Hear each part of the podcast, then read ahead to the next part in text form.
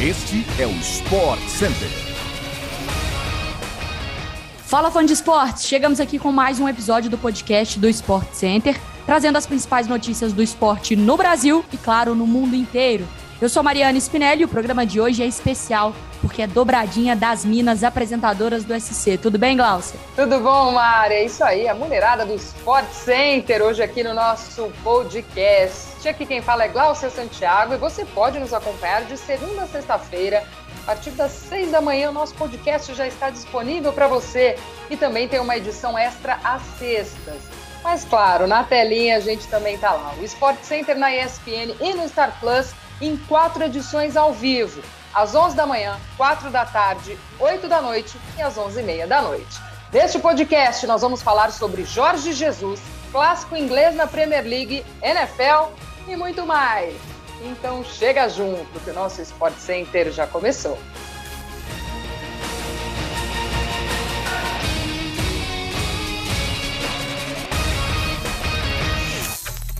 E o programa de hoje começa na Gávea. Na vitória contra o Ceará pelo Brasileirão, a torcida gritou Mister, Mister na arquibancada do Maracanã reforça mais uma vez o desejo do torcedor de um retorno de Jorge Jesus ao clube rubro-negro. Ah, e sem novidades, né, Glaucio Santiago? É o gatilho para o torcedor rubro-negro. Olha, segundo informações do jornal português Record, o empresário do treinador, Bruno Macedo, veio ao Rio de Janeiro para conversar com a diretoria do Flamengo sobre um possível retorno de Jesus ao comando técnico da equipe após a saída de Renato Gaúcho. A história é a seguinte: o Macedo teria um encontro marcado com o Marcos Braz, que é vice-presidente do Flamengo, mas ainda sem um contato formal com o Benfica, atual clube de Jesus na Europa.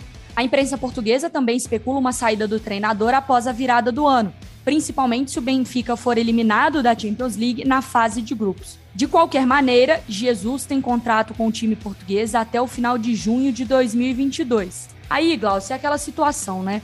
É, é claro que para o rubro-negro, a memória é muito positiva do Jesus. O cara que vem, ganha tudo e vai embora. Mas pensando do lado do Jorge Jesus, não sei se vale a pena para o cara voltar a encarar a insanidade que é o futebol brasileiro de novo, correndo o risco de, claro, não ter exatamente o mesmo sucesso, a não ser que se for para uma grana muito, muito, muito alta, né, Glaucio? Pois é, Mari, garantia de que vai ser como em 2019, não tem foi diferente aquele momento, né? Em poucos meses, aquele time do Flamengo entrosou, ganhou tudo, era bonito de ver jogar. Mas se a gente lembrar bem, já no começo de 2020 já não era o mesmo Flamengo, depois teve a saída do Mister. Mas para a torcida fica aquela, né? Saudade do ex misturado de saudade do que a gente ainda nem viveu. Então, o que, que vai falar? A torcida fica nessa empolgação, pede a volta de Jesus. Pois é, ele tem mais títulos que derrotas. Conquistou cinco títulos no comando do Flamengo. Teve Libertadores, o Brasileiro, Supercopa do Brasil, Recopa Sul-Americana, o Carioca. Mais do que derrotas. Ele teve cinco títulos e quatro derrotas apenas. Bom, para fechar esse nosso giro pelo futebol nacional, o Atlético Mineiro pode ser campeão hoje. Para isso, precisa vencer o Bahia na Arena Fonte Nova. Anota aí, minha gente. Esse jogo às seis da tarde.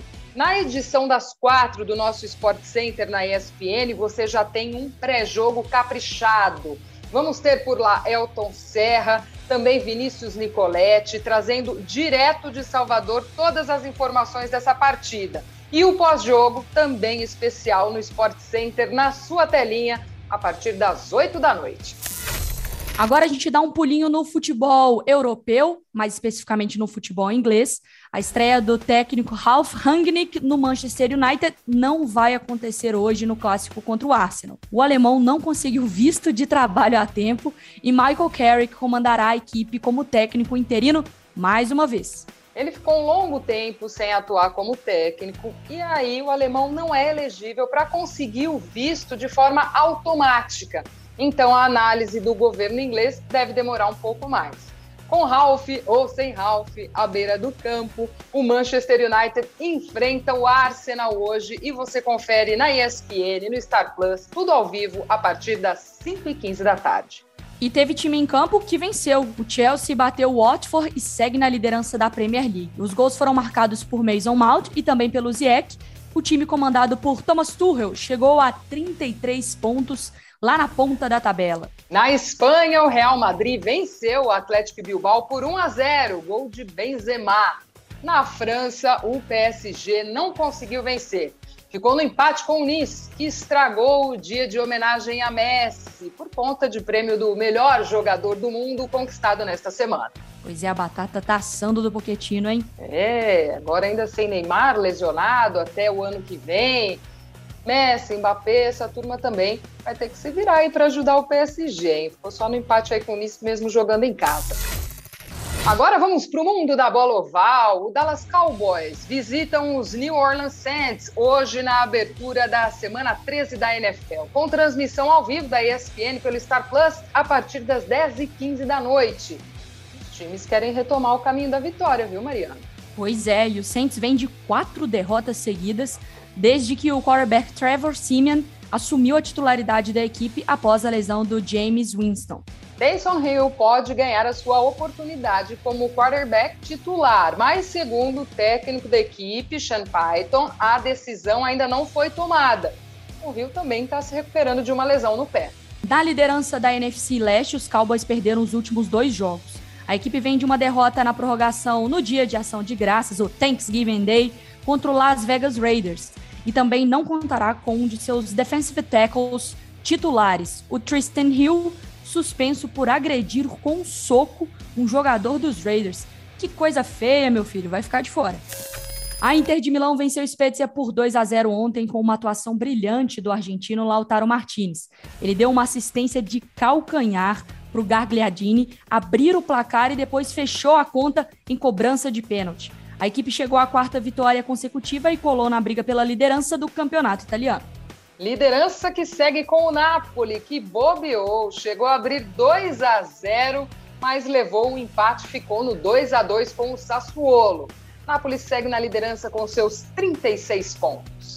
Pela ESPN e também no Star Plus, você acompanha duas partidas do Campeonato Italiano hoje. Torino e Empoli a partir das duas da tarde e Lazio e Udinese às 4h45.